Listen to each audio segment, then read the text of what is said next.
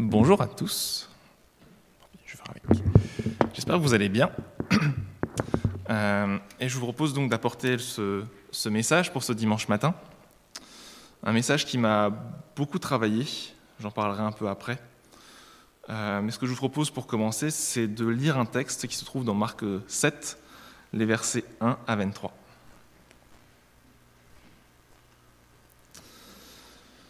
Donc le texte s'appelle Le cœur humain, et vous pouvez le retrouver aussi dans Matthieu 15. Donc moi je vais vous lire la version dans Marc 7. Les pharisiens et quelques spécialistes de la loi, venus de Jérusalem, se rassemblèrent auprès de Jésus. Ils virent quelques-uns des spécialistes, des disciples, prendre leur repas avec des mains impures, c'est-à-dire non lavées. Or les pharisiens et tous les juifs ne mangent pas sans s'être lavés soigneusement les mains conformément à la tradition des anciens. Et quand ils reviennent de la place publique, ils ne mangent pas avant de s'être purifiés. Ils tiennent encore à beaucoup d'autres traditions, comme le lavage des coupes, des cruches et des vases en bronze, de bronze. Alors les pharisiens et les spécialistes de la loi lui demandèrent Pourquoi tes disciples ne suivent-ils pas la tradition des anciens, mais prennent-ils au contraire leur repas avec des mains non lavées?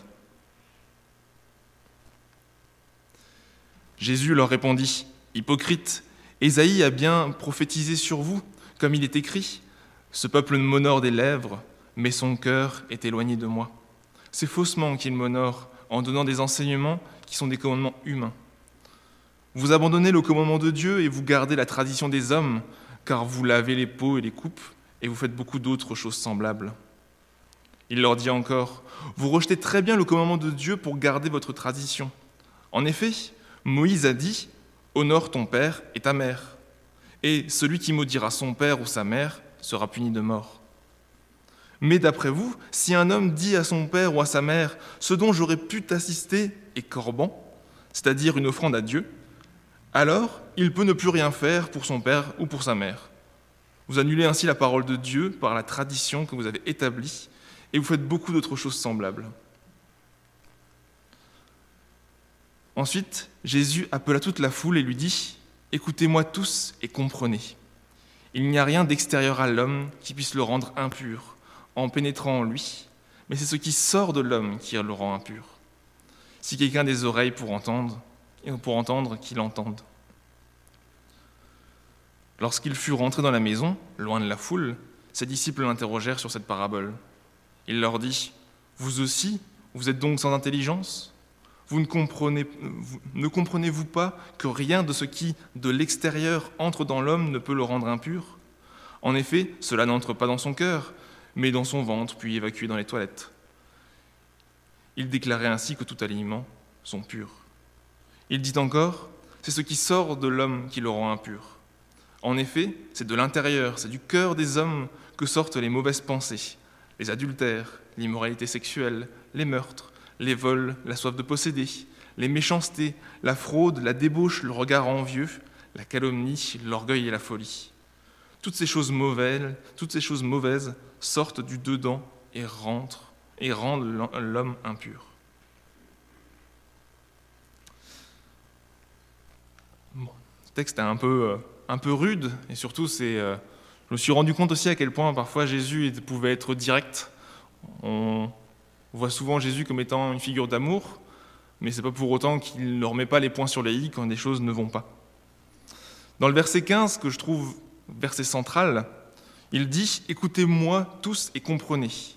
Il n'y a rien d'extérieur à l'homme qui puisse le rendre impur en pénétrant en lui, mais c'est ce qui sort de l'homme qui le rend impur. Ici, le point de départ est tout simple. Nous avons des spécialistes de la loi qui viennent critiquer les disciples en disant qu'ils ne se sont pas lavés les mains avant d'aller manger. Chose pour l'instant tout à fait normale. En effet, je pense que chaque parent dit à ses enfants euh, d'aller se laver les mains avant d'aller manger. Jusque-là, ça n'a pas l'air de choquant. Mais quand on relit bien le texte, c'est qu'on parle de la tradition des anciens. Alors, en cherchant un peu, on parle notamment de la halakha, tradition des anciens, qui est basée sur des interprétations de la loi des interprétations de versets, souvent des compilations de versets qui sont hors du contexte, qui sont remis ensemble juste parce qu'ils ont un ou deux mots ensemble. Et derrière, on a fait un ensemble de lois qui sont finalement des lois dictées par des hommes, sur à peu près tout et n'importe quoi, sur le fait de s'habiller, le fait de manger, le fait de sortir dehors ou pas, sur plein de choses, et notamment ici, le fait de se laver les mains n'avait rien à voir avec l'hygiène. C'était purement une tradition de pureté qui n'avait rien à voir avec l'hygiène, mais juste le fait de se rendre pur et de se rendre visiblement pur au vu des autres. Et c'est ici où, d'un simple reproche des spécialistes de la loi aux disciples, on arrive au point d'arrivée qui est le reproche de Jésus aux spécialistes de la loi, qui leur dit Vous annulez ainsi la parole de Dieu par des traditions que vous avez vous-même établies. Et il prend l'exemple justement de ce corban ou corban, je ne sais pas comment le prononcer, qui finalement était justement une compilation finalement détournée un peu des premiers versets, dire vous honorez vos parents, mais détourner pour dire bah, finalement ce que vous pouvez faire, c'est aussi dire que ce que vous possédez, vous dites que c'est réservé à Dieu, vous en bénéficiez durant toute votre vie, toute votre vie, et à titre posthume, vous en ferez don au temple, ce qui fait que vous pouvez vivre comme vous voulez, dépenser tout votre argent, et fuir vos responsabilités sans jamais vous occuper de vos parents. En effet, c'est choquant. Et on comprend que Jésus est contre ça. Parce qu'au final, ici, avec un exemple de loi, on réussit à détourner des commandements humains, euh, des commandements divins. Pardon. À la de ce texte, j'en ai tiré deux conclusions qui sont un peu mises en avant par Jésus avec ses remarques. La première, c'est qu'est-ce qui anime nos actes? Pourquoi faisons-nous ce que l'on fait? Qu'est-ce qui nous anime? Est-ce que c'est la simple nécessité, comme les disciples, ils voulaient simplement manger? Est-ce que c'est les traditions, comme les juifs, ici pour atteindre une pureté rituelle qui n'était pas demandée par Dieu?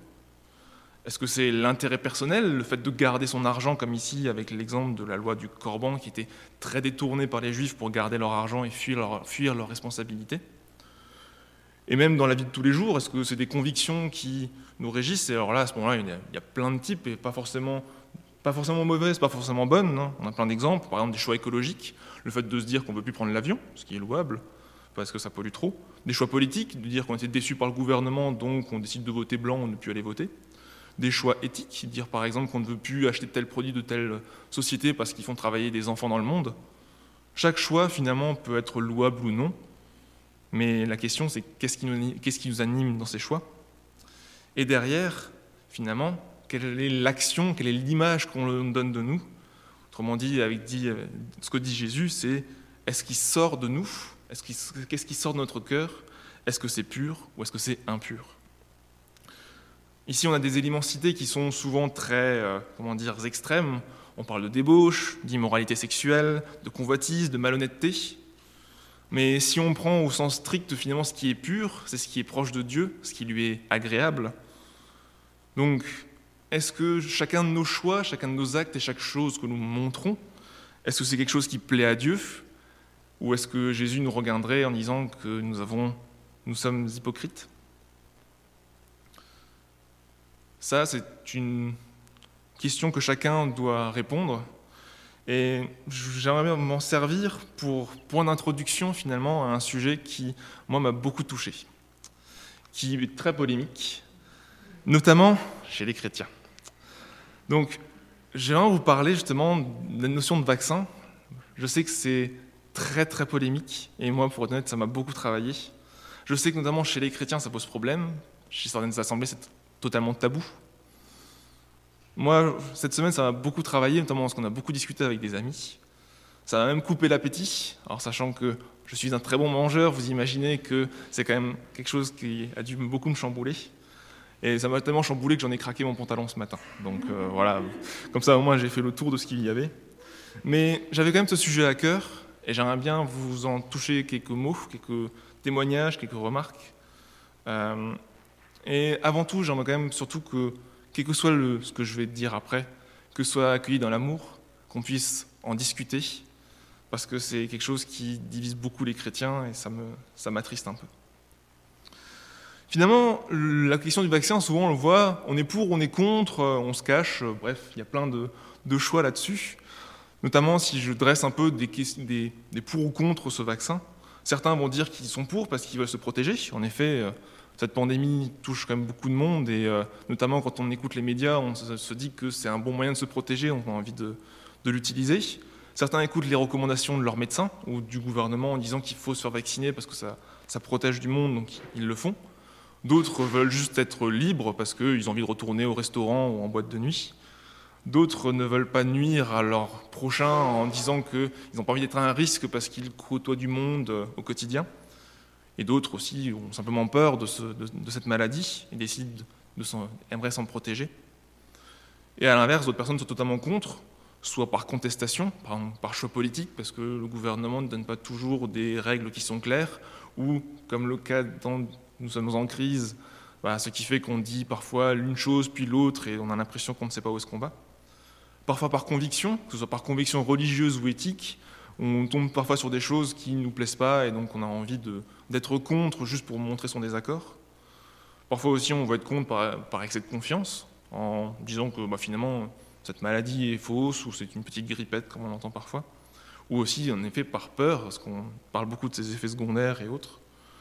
Finalement, c'est un, sujet finalement qui en devient presque tabou dans les églises, euh, alors qu'on en parle au quotidien et en fait on, voit plein de choses, tout et son contraire. Et je, ne, veux pas porter de jugement par rapport à ces choix, chacun l'est par rapport à, ses propres convictions, c'est à chacun de, de se poser cette question. Mais parfois, il y a des choses qui posent plus de problèmes, notamment quand on parle de désinformation, ou d'infox maintenant un peu plus. Si je vous cite euh, ce que j'ai trouvé du Figaro qui date d'il y a pas très longtemps, du 25, YouTube, donc la plateforme qui met à disposition la plupart des vidéos sur Internet au monde, a indiqué qu'elle a dû retirer plus d'un million de vidéos concernant de la désinformation dangereuse sur le coronavirus depuis le début de la pandémie. Un million, c'est énorme.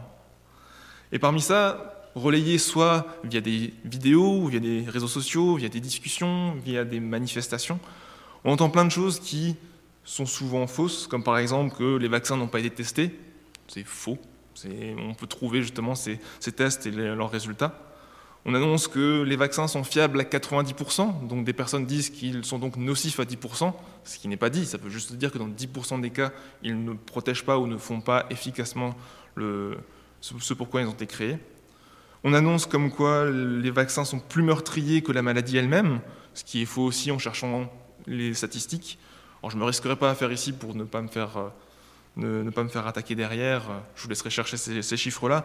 Mais par exemple, certains articles vont en traiter en, falsifiant ces chiffres. D'autres vont dire que ce n'est pas nécessaire, alors qu'on voit clairement que les hôpitaux sont saturés et qu'il y a des, morts, notamment dans d'autres pays qui n'ont pas accès à ce vaccin.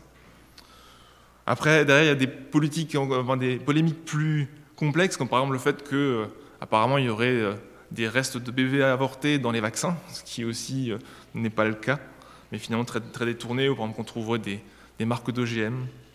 On dit derrière ensuite que euh, les vaccins puissent modifier l'ADN, alors que ce n'est pas le cas non plus. On peut aussi retrouver ça sur, sur différents articles qui disent bien le contraire, comme quoi c'est une, simple innovation technologique, mais qui ne va pas changer notre métabolisme pour autant.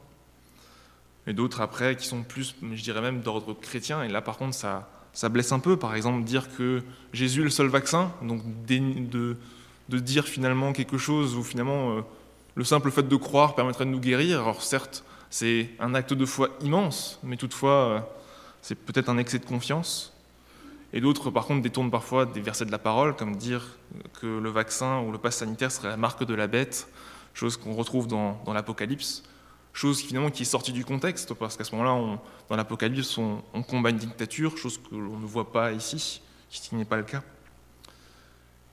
Et ce genre de choses, finalement, c'est assez, assez compliqué, parce que certains chrétiens sont fermés à cette discussion. Et notamment, on voit ça sur une statistique que j'ai trouvée aux États-Unis.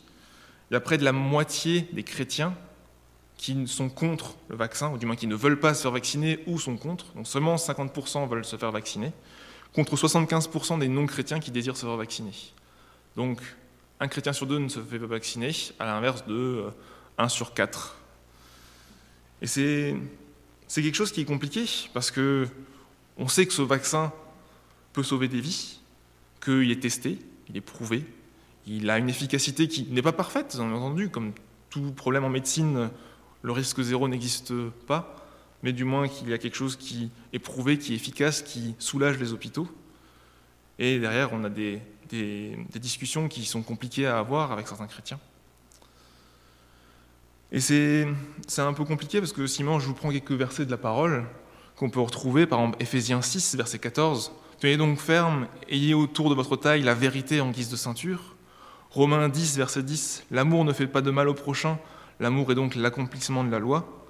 Matthieu 5, verset 13, vous êtes le sel de la terre, mais si le sel perd sa saveur, avec quoi lui, rendra-t-on? Il ne sert plus qu'à être jeté dehors et piétiné par les hommes. Et enfin, Galates 5, verset 13, Frères et sœurs, c'est à la liberté que vous avez été appelés. Seulement ne faites pas de cette liberté un prétexte pour suivre les désirs de votre nature propre. Au contraire, soyez par amour serviteurs les uns des autres. On voit qu'il y a certaines réactions qui finalement sont un peu à l'opposé. Si je prends quelques exemples, bah, finalement, entre ceux qui sont pour le complotisme ou ceux qui sont contre le vaccin, on va leur poser la question, mais quand vous voyez que ce que vous relayez sur les informations ou sur les, réseaux sociaux ou dans vos discussions sont fausses, est-ce que c'est vraiment un témoignage de vérité auquel, sont appelés les chrétiens?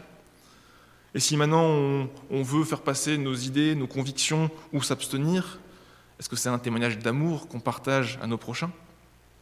Et à l'inverse, ceux qui sont vaccinés et qui sont chrétiens se font derrière insulter ou attaquer, traités d'inconscients ou de moutons et derrière, bah, ça pose vraiment beaucoup de problèmes, notamment pour l'image des chrétiens. Est-ce qu'avec tout ce qu'on a ici, est-ce qu'on est encore capable de donner une crédibilité au message que Jésus a envie de partager? C'est vraiment dommage parce que, en théorie, dans la Bible, on nous dit de partager un message d'amour, d'aimer son prochain, d'être la lumière du monde, d'être des disciples de l'amour et de la vérité. Et derrière, quand on regarde simplement, bah, les gens de ce monde, quand on leur pose la question à quoi ça leur fait penser d'être chrétien, ils vont plus leur dire qu'on est des arriérés, des rabat-joie, qu'on adhère à des traditions moralisatrices qui sont d'un autre siècle. Et c'est totalement différent de l'image qu'on devrait apporter, d'être des chrétiens, des temps pleins d'amour, pleins de vérité, pleins de sincérité. Et c'est vraiment un problème ici parce que nous, en tant que chrétiens, on a souvent tendance à critiquer les pharisiens et la loi juive, mais on se rend compte que le monde en tant que tel critique les chrétiens avec cette même hypocrisie. Donc la question qu'on aurait presque à se poser, c'est le message que les chrétiens donnent aujourd'hui, est-ce qu'il est encore crédible? Et c'est vraiment un sujet compliqué parce que c'est un sujet finalement qui parfois divise les chrétiens, sur lesquels euh, on n'a pas toujours des discussions qui sont mises autour d'un thème principal qui est cité dans la Bible, qui est l'amour. C'est vraiment compliqué. À partir de là, moi, j'ai un peu, fouillé quand même cette histoire-là et je suis tombé sur un, texte que j'ai beaucoup apprécié. J'aimerais vous en transmettre quelques informations qui ont été, euh, été transmis par la commission d'éthique protestante évangélique, dont le message est très euh, punchy, qui s'appelle Pour l'amour de Dieu et de votre prochain, faites-vous vacciner.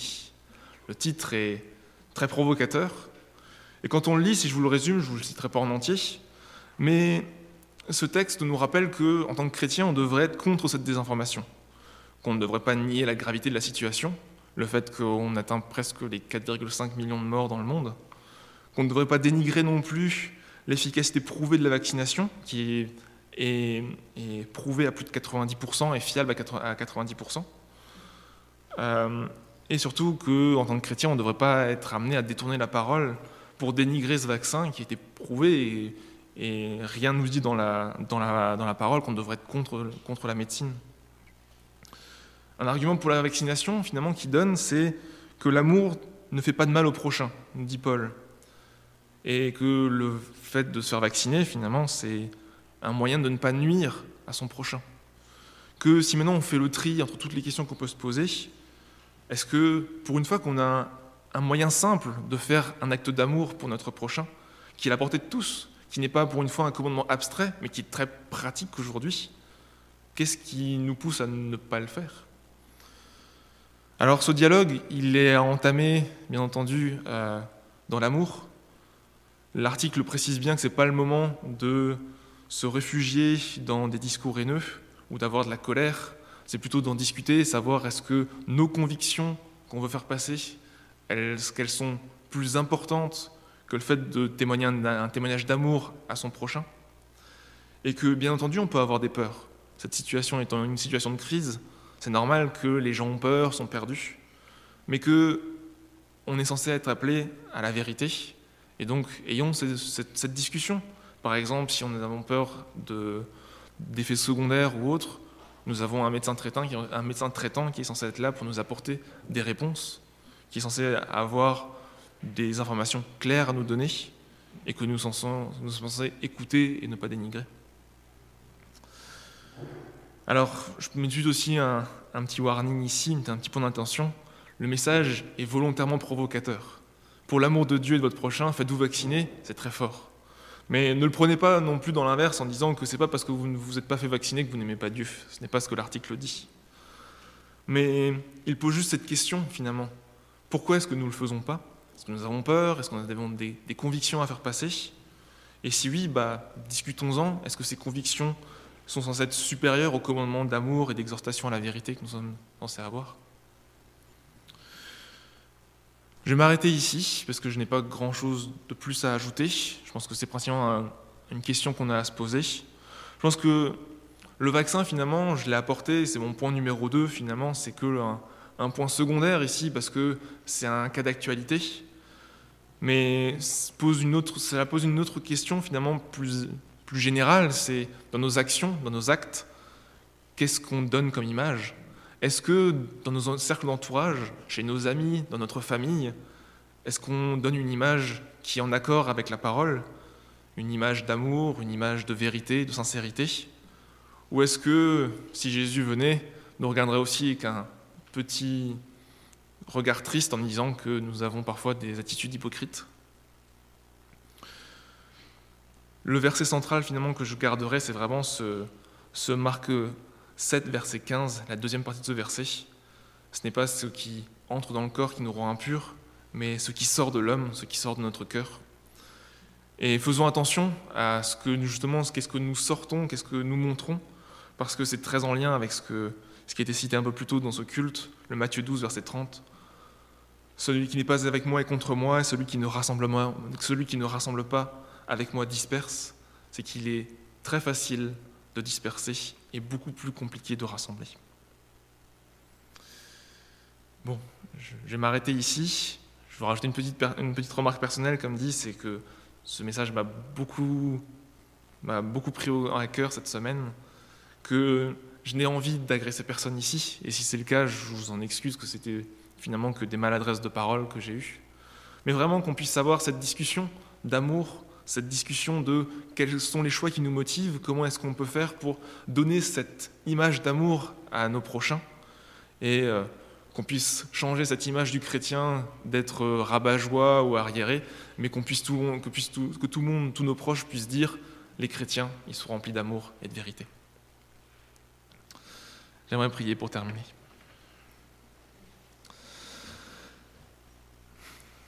Père, je pense que tu dois être bien triste de voir tes enfants dans, une telle situation, entre la peur, la colère, le déni, la douleur. Et je veux par cette prière te demander ta paix et ton amour, que ce soit pour moi, pour nous ici, pour nos frères et sœurs, mais aussi pour notre pays. Que tu puisses par cet amour nous garder dans ta main et nous guider, nous montrer comment rester cette lumière du monde, ce sel de la terre que tu nous appelles à être que tu puisses nous envoyer ton esprit pour nous guider dans nos discussions, éclairer nos pas et animer les flammes de nos cœurs. Que ton esprit puisse nous montrer comment manifester ton amour, comment vaincre nos peurs et nos colères, comment nous équiper pour pouvoir apporter ce témoignage pur, sincère, un témoignage qui puisse te rendre gloire. Que tu puisses nous donner ce, courage de partager cet amour par nos paroles et par nos actes, que ce soit à nos voisins, à nos familles, à nos collègues, et que nous soyons capables en toutes circonstances de faire triompher cet amour pour lequel tu as envoyé ton Fils. Merci Père. Amen.